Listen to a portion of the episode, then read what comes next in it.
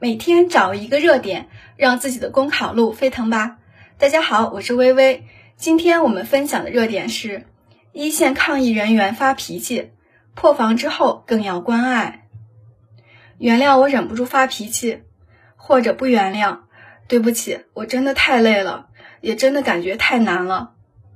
近日，一名疾控工作人员有感于流调工作的艰辛，与网友分享防疫经历，倾诉真情实感。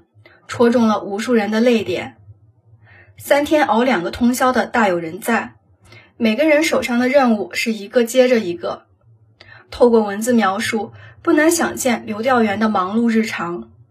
同时，流调员面对的劳心困扰也不容忽视，比如被调查对象在未见到明确影像资料前拒绝接受转运安排，使用手机联系对方时被要求证明自己不是骗子等。双重压力下，流调人员难免会产生情绪波动。一个重要的外在表现就是忍不住发脾气。更重要的是，这不是一个人的坚守，而是一群人的坚守。这种坚守不是三两天，而可能是三两月。坚守的背后有汗水，也有泪水。这种奉献精神值得点赞。但是，仅仅止于点赞，止于破防吗？毫无疑问，我们要做的还有很多。